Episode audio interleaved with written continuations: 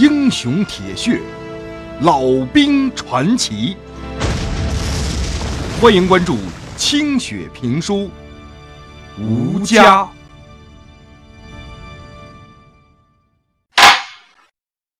上回书说到，郭平原带着两个人去邻村取了经之后啊，回来就决定要趁着冬季农闲挖渠引水。一举解决板子村百年来吃水难的老大难问题。这一激动啊，他甚至就没跟大队支部商量，自个儿直接去公社就报告这想法了。公社那边一听，那当然同意啊，你们干吧。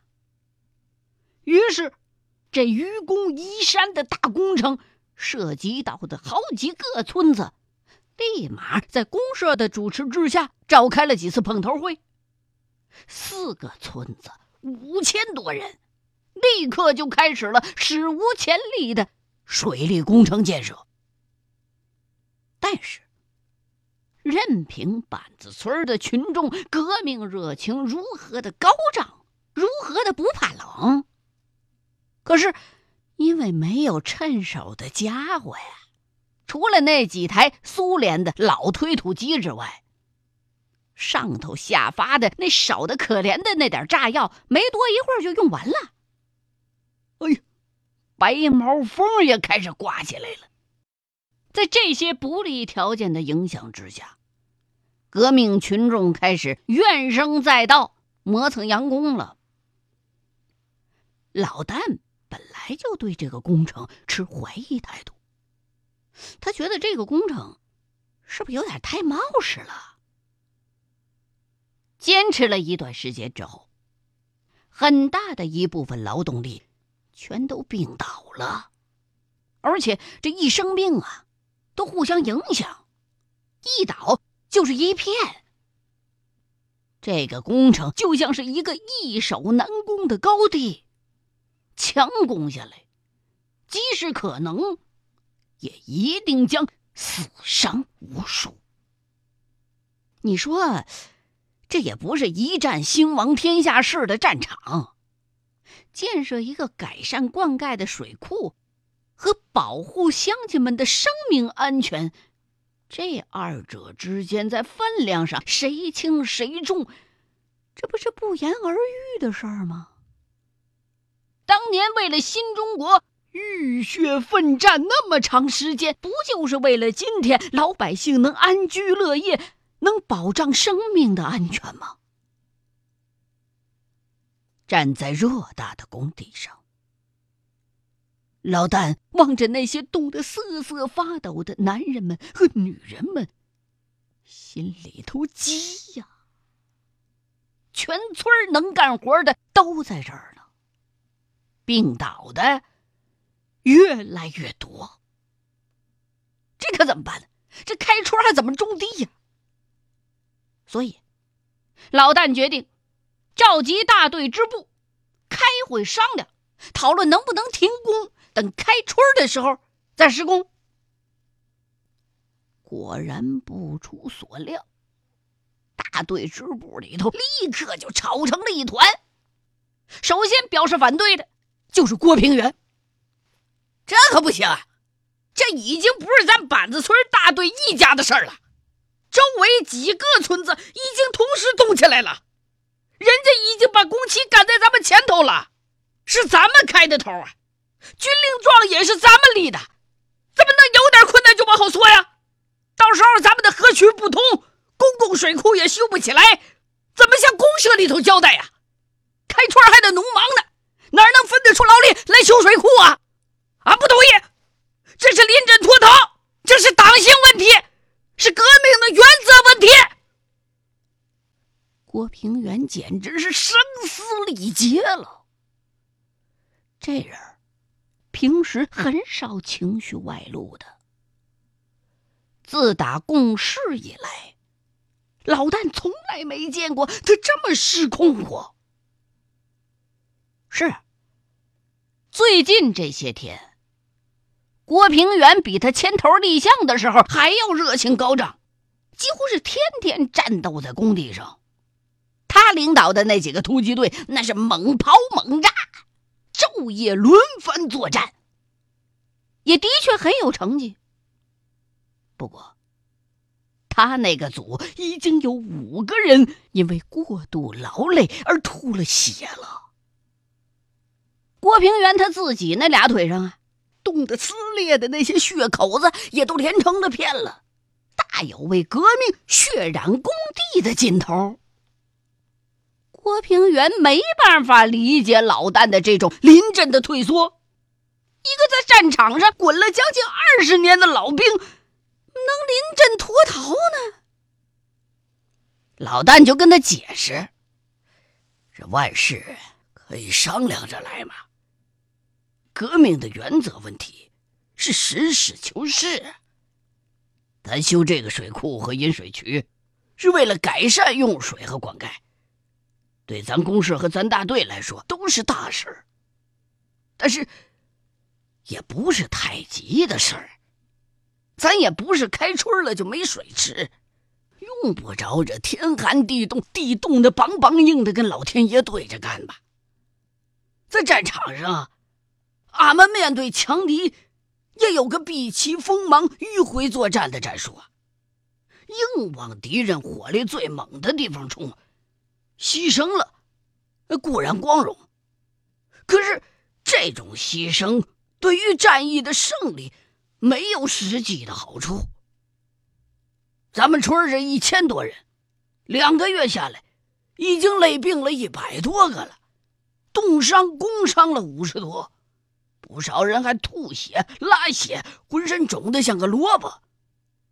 大白风已经刮起来了，眼瞅要下大雪了，这地就会冻到五尺下头，像个铁棍一样啊！咱现在已经没炸药了，公社就给了那么多，就凭着咱们手里边的那些工具，几台破拖拉机，要完成十里地的引水渠，咱干不了那么大的工程。要是干下来的话，也得倒一多半人，那都累倒了、病倒了，开春还怎么播种种地啊？不还是耽误生产吗？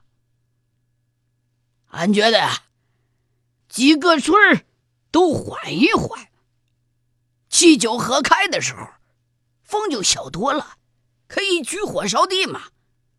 那个时候，咱们的准备也充足一些。工期呀，没准还能赶上嘞。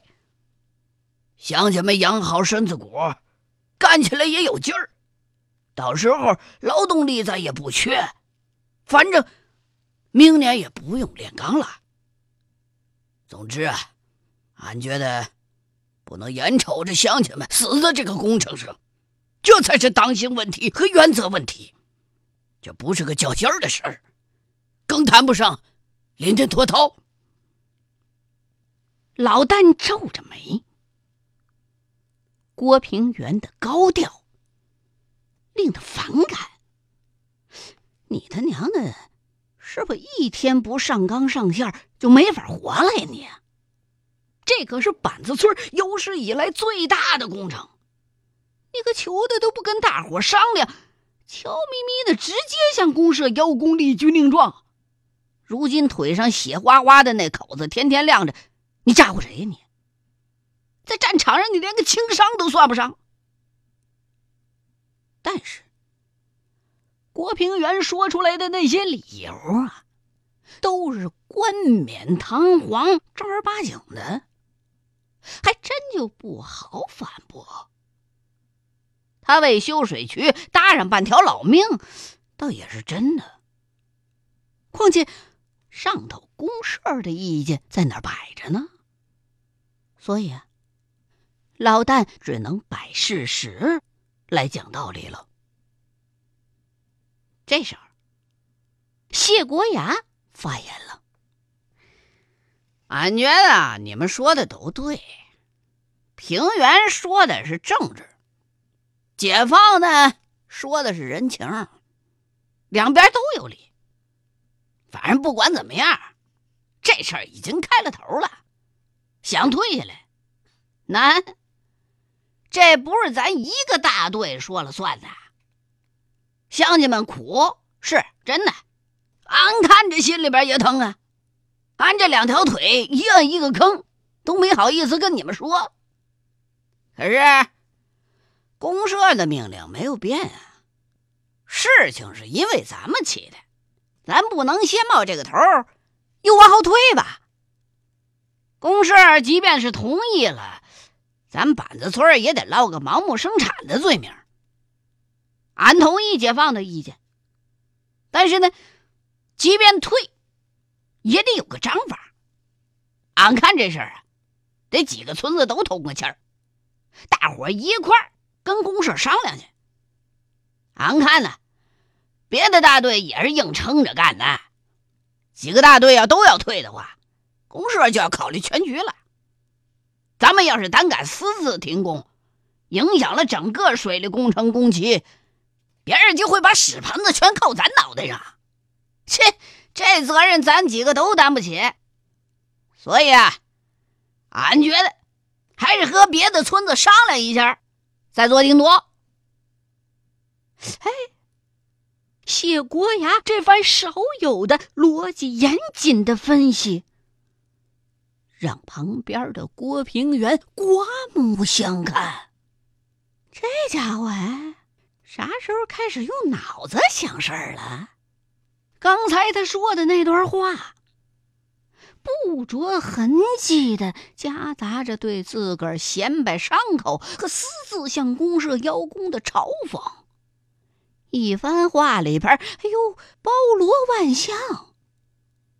难道自个儿原来小看了他了？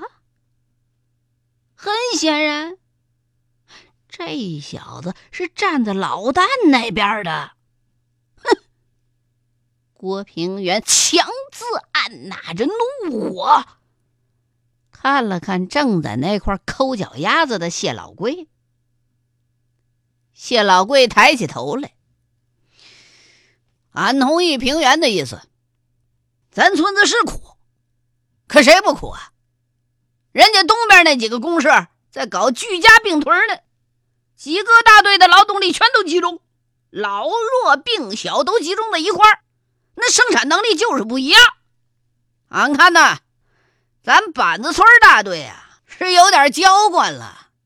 那刘家桥村的劳动都是在民兵的监督之下的，稍有偷懒的就拎出来挂个白旗，其他人都可以上去催他们。那干劲儿自然就不一样。公社也提倡用军事化管理出城去，让俺带民兵管起来他们。吓唬吓唬大伙儿，又不怕他们怕累怕冷，哼，就是累倒累病几个也没啥稀奇的。要实现共产主义，还怕得病受累啊？总之，俺就一句话：咱板子村既然挑了军令状，就不能冒这个坏头。说咱临阵脱逃是有些过，可就算给安上个畏难退缩。也不好听啊，弄不好，咱几个成了白旗了。这谢老贵跟谢国牙原来不是穿一条裤子的吗？哎，现在呀，情况不一样了，因为老旦的归来，迫使了郭平原主动让贤，位置下去了，只能当个副村长。那谢国牙就没了位置了。他既无资历，也没有后台，所以啊，就想尽了办法动员团支部，造了谢老贵的反。然后他跟几个团委在县团委那儿做足了工作，把谢老贵原来担任的那共青团书记给抢过来了。等到了大炼钢铁的时候。谢老贵的钢铁生产组成绩显著，谢国牙呀瞅着眼红，总是以团领导的名义给谢老贵的那生产小组穿小鞋。这俩人啊，就这么的，越来越不对付。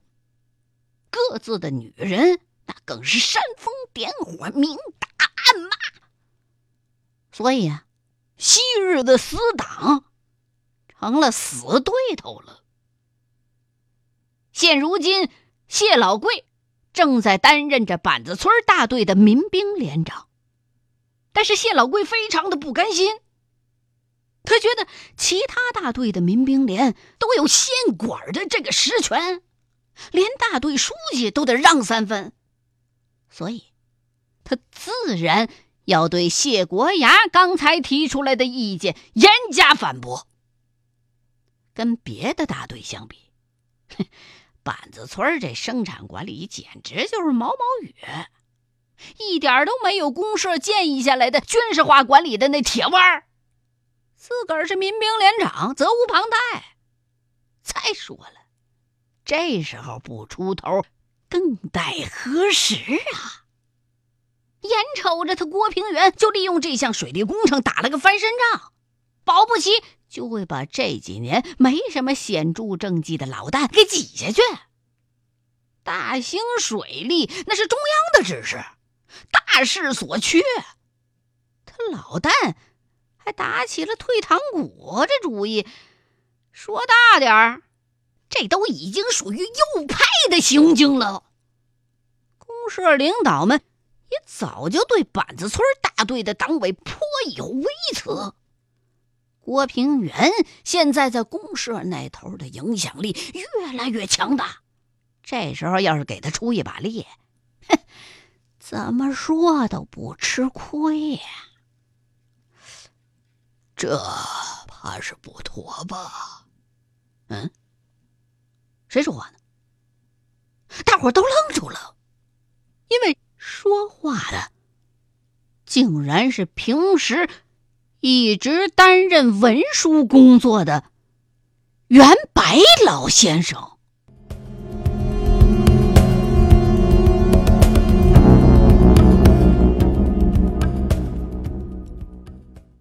欲知后事如何，欢迎各位继续收听清雪评书《吴家》。